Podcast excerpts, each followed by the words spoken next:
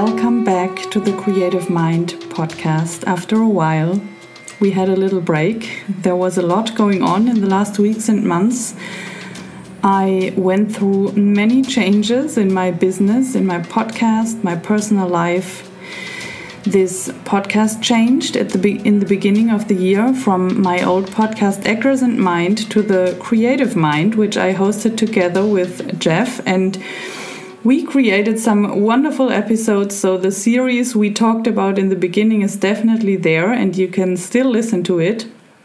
For those who listen to the ayahuasca episodes, I went through a huge transformation in this time, which took me also afterwards a while to integrate my experiences into life. So there was a lot going on in the past weeks and months, and I'm sure I will share some of my experiences as well in the podcast. For now, we have some news for you. We decided that I will keep going with the podcast on my own. There are different reasons for that, mostly personal ones. So I will keep being your host, and I'm really looking forward to it for me, these past six months have been a chaos, sometimes a mess, and in the same time, a very interesting transformation process. So, after chaos comes clarity.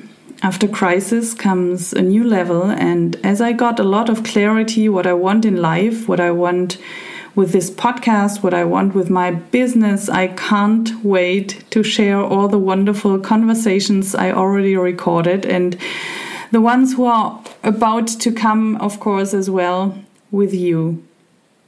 So here's the change. I will keep going with the podcast on my own. And I'm doing this episode in English now because there are some English speaking listeners as well.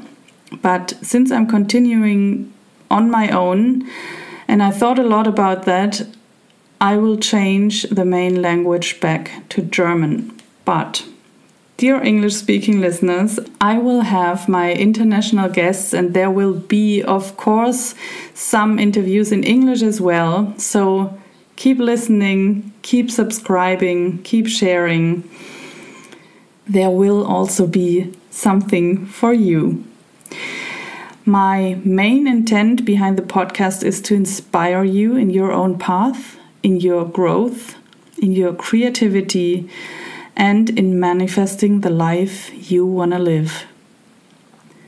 As it was in the beginning, Actors and Mind, I will keep the new name, The Creative Mind, since this podcast is not only from and for actors, it is from and for all creative people, which is basically everyone, because we are all creators, right? I will have conversations with inspiring people from the creative industry, but also coaches, healers, and other inspiring personalities, all to help you grow, shine, and bring to creation what you're here for. I'm your host. I'm happy to be back, and I can't wait to share my thoughts, my experiences, and all these wonderful interviews with you. Thank you so much for listening. I'm grateful that you're here and see you in the next episode.